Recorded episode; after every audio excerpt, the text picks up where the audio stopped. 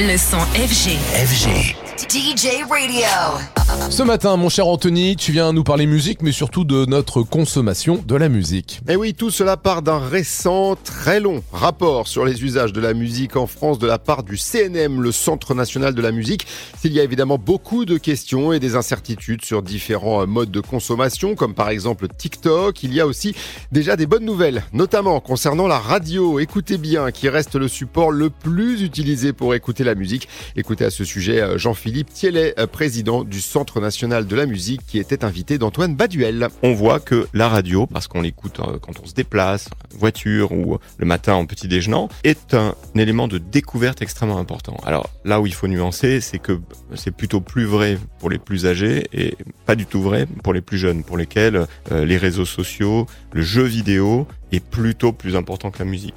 Mais je pense que lorsqu'on a un genre musical bien identifié, une identité de radio plus forte que les radios généralistes musicales, je pense qu'on tire mieux son épingle du jeu parce qu'on sait qu'on va découvrir de la musique qu'on aime. Et c'est ce que l'on essaie évidemment de vous proposer tous les jours sur FG, mais quand on parle consommation de la musique et découverte, impossible aujourd'hui de ne pas évoquer les plateformes de streaming et les réseaux sociaux.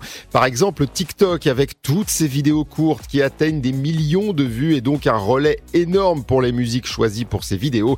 Alors on a demandé à Jean-Philippe Thielet si TikTok représentait une opportunité ou plutôt une source d'inquiétude pour le milieu musical Les deux, parce que hum, dans n'importe quel genre musical, il est impossible de dire je ferme les yeux sur cet outil-là parce que c'est indéniablement un moyen de toucher un public, notamment le plus jeune, pour lui faire découvrir la musique qu'on va écouter autrement en achetant un disque pour certains qui veulent l'objet, euh, en allant faire du stream pour euh, la majorité. Donc il est impossible de, fermer les yeux sur cet outil. La question, c'est qu'est-ce qu'on y gagne? Ça pose la question de la rémunération, euh, notamment des artistes.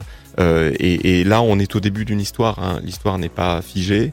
on voit que ce sont des phénomènes qui sont apparus assez récemment et que euh, on n'a pas encore trouvé un équilibre. Oui, c'est à la fois des opportunités et quelque part euh, des menaces parce que le risque c'est que ça soit du mainstream et moins d'émergence, que ça soit encore plus difficile pour un jeune artiste. Et ce sont des questions parmi tant d'autres dans cette très longue étude du Centre national de la musique dont on va retenir pour finir un très beau chiffre. 76, 76% des Français affirment que la musique occupe une place importante dans leur vie.